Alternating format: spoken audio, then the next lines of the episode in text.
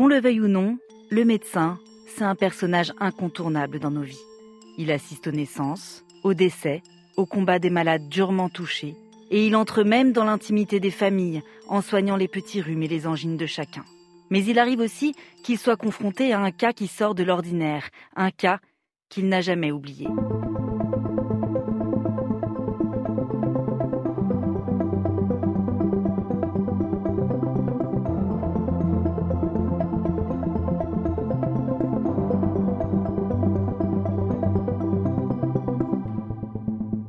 Je suis Éléonore Merlin, journaliste à RTL, et vous écoutez Symptômes. Dans ce podcast, des médecins se confient sur ce patient pas comme les autres qui a marqué leur carrière. Cette fois-là, ils ont douté. Ils ont mené une véritable enquête avec l'objectif de guérir et la peur de ne pas y arriver. Dans cet épisode, vous allez entendre le docteur Jean-Marc Aydin, médecin généraliste à Noisy-le-Sec, en Seine-Saint-Denis. Il va nous raconter l'histoire d'un de ses patients qui a bouleversé sa façon de pratiquer son métier.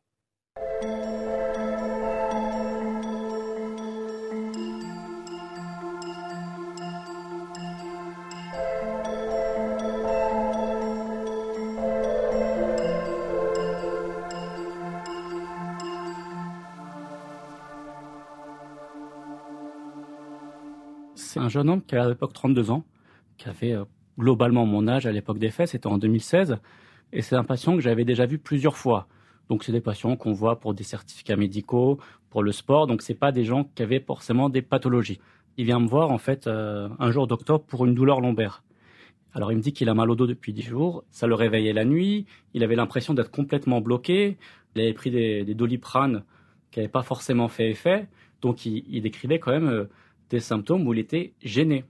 Et il y avait vraiment quand même un fossé entre ce qu'il décrivait et mon examen clinique qui n'était pas du tout contributif, c'est-à-dire que je n'avais pas d'éléments qui me permettaient d'affirmer que ce patient était en souffrance ou simplement qu'il avait mal. Les examens euh, pour l'appareil euh, lombaire, c'est exactement le même examen tout le temps. Donc on examine, on regarde s'il y a une raideur ou pas, on regarde s'il y a des, des, mobilisations qui sont douloureuses en actif ou en passif. On fait ce qu'on appelle le test de la sec, c'est-à-dire qu'on surélève la jambe pour voir s'il y a une douleur ou pas.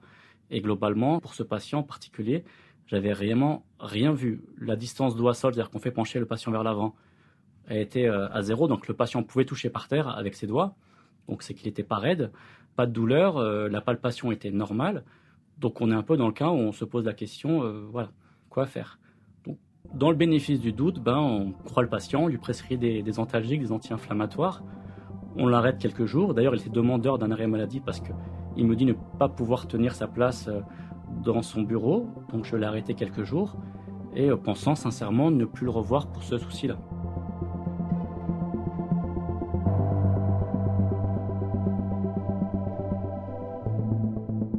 Un peu de repos, quelques antidouleurs, cela peut tout à fait suffire pour apaiser une lombalgie classique, un mal de dos très fréquent. Mais le docteur Aydin est loin d'en avoir fini avec ce patient, qui revient le voir deux semaines plus tard. Il revient me voir, donc, euh, même symptômes, euh, même façon de se plaindre. Et euh, je vois vraiment pas grand-chose. Mais lui, il me décrit des douleurs qui le réveillent la nuit. Euh, il est pas bien, il peut pas dormir. Donc, je décide à ce moment-là de, bah, de le reprolonger. Et si besoin, on verra ensuite le rhumatologue ou le chirurgien orthopédique pour faire le point sur sa colonne vertébrale. Le distance doigt sol, le LASEC, euh, tout est fait. Et en général, il est fait à deux parce que moi, j'ai une interne qui est soit en huitième, soit en septième année de médecine avec moi. Donc, il fait l'examen clinique. On est quand même à deux pour faire l'examen clinique et rien de particulier. Mais toujours dans ce cadre où, euh, connaissant le patient, euh, euh, parce que c'est quand même quelqu'un de carré, il est carré, sa femme, sa fille, tout est carré chez lui, et c'est pas le genre de patient qu'on peut avoir euh, qui vient nous voir euh, tous les deux mois pour une douleur de ventre, une douleur d'épaule. Donc on se pose la question est-ce qu'il a vraiment mal au dos? Est-ce qu'il y a autre chose derrière? C'était assez compliqué. Globalement, au fond de moi, je dis bon, il a peut-être besoin de quelques jours de repos, peut-être un souci au boulot, peut-être un souci avec sa femme. Voilà, mais rien qui m'évoquait une douleur lombaire. Il revient me voir en m'expliquant qu'il est allé aux urgences, qu'il a été pour le médecin aux urgences qui visiblement l'a pas forcément pris au sérieux parce que euh, même là-bas, ils n'ont pas prescrit d'imagerie. Il avait demandé une radio, ils lui ont pas faite. Donc il revient me voir et euh, il souhaite être prolongé de son arrêt maladie. Donc je le réexamine avec mon interne, on trouve pas d'anomalie. Donc on décide en fait conjointement bah, de l'adresser au rhumatologue et en même temps de prescrire une imagerie afin qu'il puisse faire le point là-bas et de savoir ce qui se passe. Il vient me voir le trois jours après et sur la radio il n'y a pas d'anomalie. Il y a une légère protrusion discale mais qui n'explique pas tous ces symptômes. En fait tout simplement un léger affaissement du, disque mais euh, ce n'est pas un élément euh, radiologique qui peut expliquer tous ces symptômes c'est pas d'éléments qui peuvent expliquer qu'il est complètement bloqué euh, du dos, qu'il se réveille la nuit, qu'il a vraiment de grosses conséquences dans son activité quotidienne et dans son activité, dans son travail en fait. Donc voilà pourquoi au bout d'un moment j'ai dit voilà je ne comprends pas, je n'y arrive pas, je vais vous adresser chez le rhumatologue. Il va voir le, rhumatologue qui le voit deux fois, qui lui prescrit une IRM, donc une imagerie résonance magnétique qui est strictement normale, donc on peut même dire qu'en fait que la, légère protrusion discale qu'on voit sur la radio, c'est ce qu'on appelle en fait un artefact, en fait une fausse image. Le disque n'était pas forcément affaissé, c'est tout simplement la radio est moins précise que l'IRM et sur l'imagerie résonance magnétique, on avait un examen qui est strictement normal. Le rhumatologue me le renvoie avec un courrier en expliquant que, euh, que tout est strictement normal, que la distance doit être normale, que euh, en gros il ne comprend pas euh, la symptomatologie du patient en fait.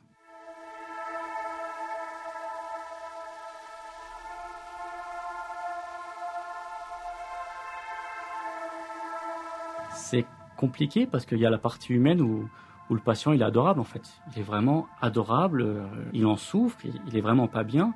Et d'un autre côté, bah, vous l'examinez, vous êtes votre interne, vous dites en fait, euh, ouais. Puis vous avez un rhumatologue qui voit euh, des patients toute la journée spécifiquement pour le dos, pour l'appareil locomoteur, qui vous dit, bah, l'imagerie est normale, il n'y a même pas cette fameuse petite protrusion, donc retour à domicile, et puis il revient voir pour un arrêt maladie. Cette fois, le docteur Haydin n'a plus grand-chose à proposer à son patient. L'examen clinique, la radio, l'IRM ne donnent rien et il commence à douter. Et si ce patient lui cachait quelque chose? Un problème qui n'aurait rien de médical, par exemple Le médecin décide de lui demander franchement. Plusieurs fois, il m'a dit Je vous jure, docteur, il a mis ses mains en signe de prière. Il m'a dit Je n'ai aucun souci. Le boulot, ça va, ma femme, ça va. On a une petite fille, je suis heureux, la belle famille, tout le monde va bien, c'est mon dos. Je lui dis Vous êtes sûr? Pas autre chose. Plusieurs fois, hein. déjà première consultation, et puis de plus en plus on en parle. Parce que souvent, euh, les jeunes hommes de la trentaine, ils n'ont pas forcément envie de dire qu'il y a un souci à la maison, et ils vont dire j'ai mal à l'épaule, j'ai mal au dos, et puis euh, les trois quarts du temps, au bout d'un moment, ils se confient, tout petit à petit, ils racontent leurs problèmes. Mais là, euh, rien. C'est vraiment quelqu'un qui est humainement et attachant, qui est charmant, poli, courtois, qui dit les choses. Et je me suis dit, soit c'est un truc trop gros et qu'il a trop honte de me dire ce qui se passe, qu'il a de la retenue, mais euh, je me je me suis jamais dit, c'est un menteur. J'ai toujours dit, il y a quelque chose, il veut pas forcément me le dire parce qu'il a de la décence ou parce qu'il a honte, mais j'étais toujours persuadé qu'il y avait quelque chose, mais pas du tout quelque chose de somatique, plutôt quelque chose de conflit. Et on l'avait aussi prescrit un bilan de santé générale qui montrait euh, rien de particulier. Il n'y avait pas d'anémie, il n'y avait pas de syndrome inflammatoire, rien qui pourrait expliquer autre chose. Enfin, des pas de problème au niveau des reins, tout était normal. Donc, moi, je l'avais invité peut-être à voir la médecine du travail, en pensant toujours au fond de moi qu'il y avait peut-être un souci au boulot, en fait. Problème de burn-out, un souci particulier. Euh, mais euh, j'étais toujours, bah, on ne comprend pas, en fait. Il y a des fois où. Voilà. En fait, la, dernière fois que je l'ai vu, il vient me voir un lundi, en plus j'étais seul ce jour-là, et euh, il me supplie. Le mot supplier, vraiment, d'un arrêt maladie, jusqu'au jeudi pour voir sa médecine du travail, et il avait les sueurs sur son front. Alors je ne savais pas, est-ce que c'était des sueurs de, panique par rapport à, son boulot, euh, par rapport à, la douleur? Donc je lui ai dit, vraiment, il n'y a pas de souci, est-ce qu'on peut en parler? On est jeunes tous les deux, on va essayer de... Il dit, non, je vous en supplie, il, met les mains en signe de supplication. Il me dit vraiment jusqu'à jeudi, je vous jure, je vous revois plus. Parce que j'étais lui expliquer que j'ai beau vous arrêter, mais au bout d'un moment, moi, je n'ai pas de motif, en fait. Alors, pourquoi il me supplie? Euh, Je sais pas. Peut-être qu'inconsciemment, euh, j'avais déjà essayé de lui expliquer qu'au bout d'un moment, il faudrait reprendre le travail. Euh, je chaque fois expliqué et, il me dit, je supplie parce que je supplie peut-être aussi, je me supplie de me croire, en fait. Et euh, il avait vraiment cette sueur sur lui, il était vraiment à me supplier. Et là, ça nous pique, on dit quand même, on est quand même humain. Enfin, waouh, il a 30 piges et il vous supplie, et, il est en sueur, il vous supplie d'avoir un arrêt maladie. Alors qu'au début de la consultation, j'étais pas forcément pour lui faire, parce que je dis voilà, j'ai plus d'éléments, et au bout d'un moment, faut avancer. Peut-être que le fait, vous d'avoir aussi peur de reprendre, et finalement, je lui ai fait ces quatre jours. Je dis voilà, vous voyez le médecin du travail, mais au bout d'un moment, ça va être compliqué pour moi. Et puis, je l'ai plus revu. Le docteur Haydin a de l'empathie pour son patient. Il voudrait l'aider, mais se sent impuissant. Il a la conviction que ces arrêts maladie ne sont pas la solution au problème. Il pense toujours à un conflit au travail qui empêche son patient de reprendre une vie normale. Peut-être qu'inconsciemment, j'ai peut-être été peut-être dur en lui disant qu'il fallait plus revenir me voir je pense que oui. Parce que euh, il a continué à être prolongé pendant deux semaines. Euh, après la médecine du travail, il est allé aux urgences du même hôpital où on lui a arrêté trois jours en lui demandant de plus revenir là-bas. Aussi aux urgences, les comptes rendus des, euh, des, des, consultations antérieures. C'est-à-dire que le médecin, lorsqu'il voit son nom sur le dossier, bah, il a vu qu'il avait consulté une semaine avant, qu'il avait consulté dix jours avant, qu'il avait consulté trois semaines avant, avec chaque fois des examens qui étaient normaux. Donc après, on se dit, bah, chaque fois, il vient pour la même chose. Et je me suis dit, avec euh, la médecine du travail, peut-être qu'il va aborder un sujet, un problème, une dispute qui s'est passée au travail. Et lui, le médecin du travail, pourra me faire un courrier où j'en saurai plus, où je pourrai avancer. Mais c'est vrai qu'après avoir vu euh, l'IRM, la radio, le rhumatologue, les urgences, ben, je sais pas quoi faire de plus, en fait. Et là, je, me dis, voilà, j'ai aucun, aucun élément. Je n'ai plus de nouvelles de lui pendant grosso modo deux mois et un jour, j'ouvre mon courrier, et là, je vous cache pas, c'est le, choc complet qu'on a rendu de, de Monsieur X hospitalisé pour euh, multiple, avec atteinte rénale, osseuse et euh, épanchement du genou. Et là, je, je tombe des en fait. Je tombe des nues.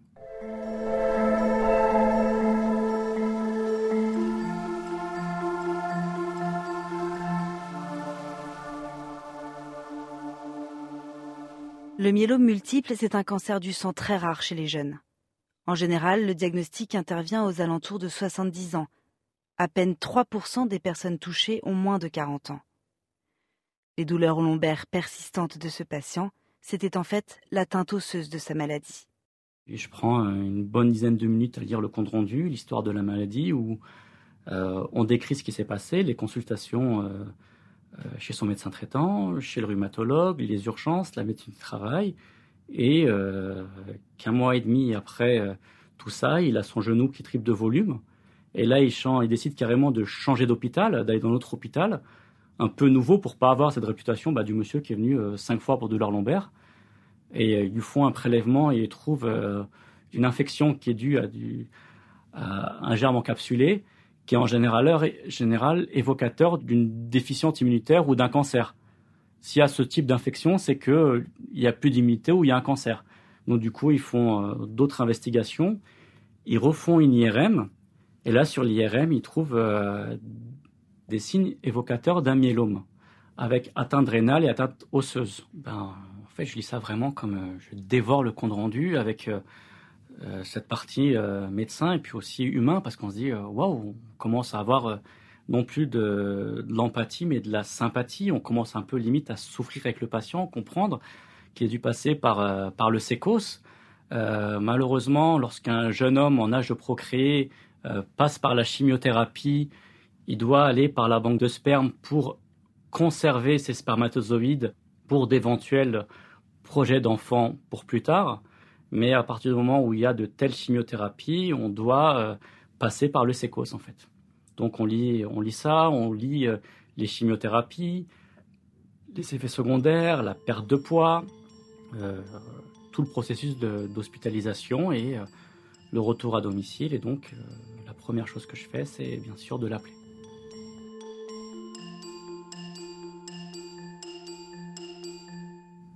Je pensais qu'il allait m'en vouloir. Il m'a dit bonjour docteur. Je dis bonjour euh, docteur Aydin.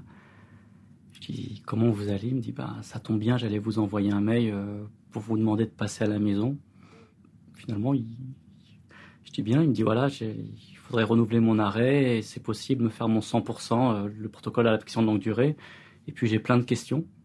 Je dis il n'y a pas de souci, je programme ça. Est-ce qu'il y a une urgence? Il me dit non, je suis à jusqu'à la fin de la semaine. Je dis bah, on va trouver un petit moment et bien sûr on va passer vous voir et il n'y a aucun souci. Je passe le voir et puis c'est un choc en fait. 20 kilos en moins, il doit se servir d'appui pour, pour marcher, il peut à peine porter sa fille et il est complètement métamorphosé, il a vraiment perdu 20 kilos. Et donc là on n'est pas bien.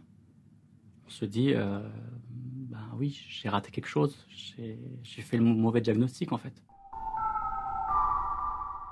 Il y avait sa femme, il y avait sa fille, on a pu parler euh, de plein de choses et, euh, il m'a dit directement, docteur, je, je vous en veux pas.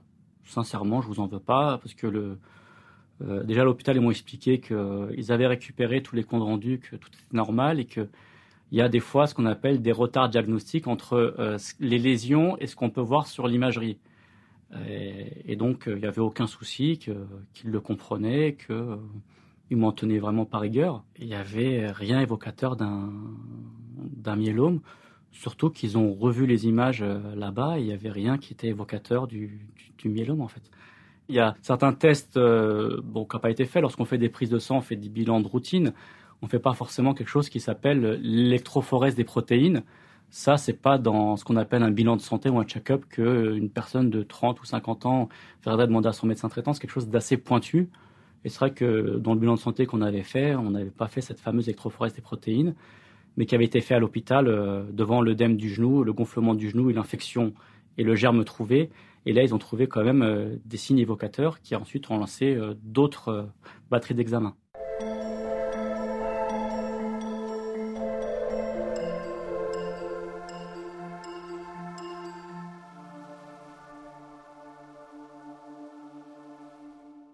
Il a euh, eu euh, plus d'un an de, chimiothérapie, de suivi régulier. Il a vu plusieurs fois des spécialistes du dos parce que l'atteinte était vraiment osseuse, donc il y avait vraiment des lésions sur le dos, malgré le fait que l'IRM soit normal.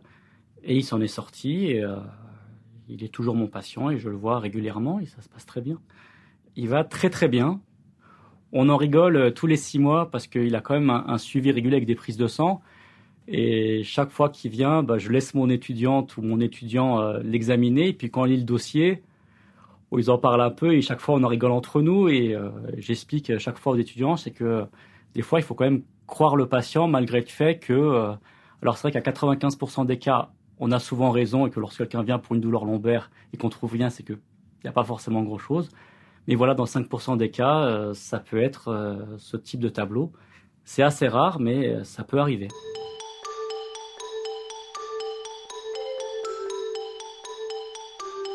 Pendant notre entretien, l'émotion du docteur Heidi est palpable.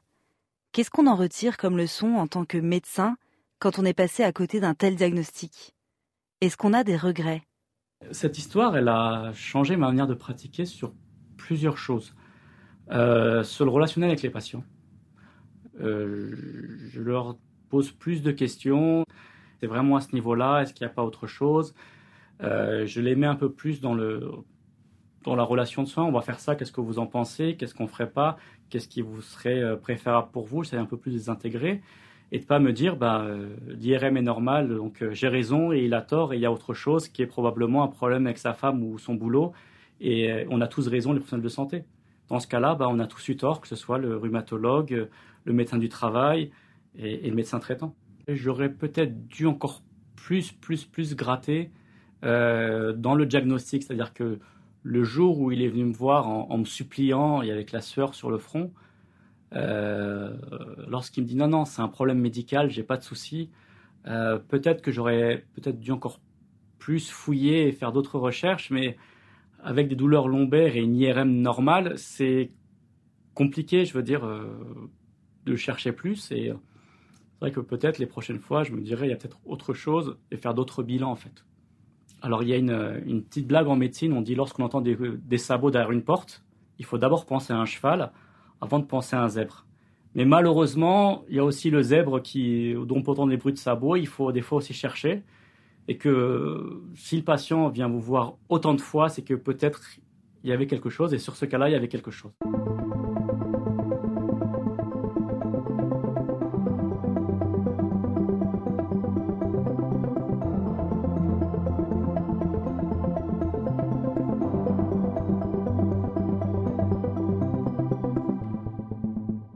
Venez d'écouter le deuxième épisode de Symptômes avec le témoignage du médecin Jean-Marc Haydine. Vous pouvez retrouver cet épisode, ainsi que tous les podcasts RTL, sur notre application et notre site rtl.fr.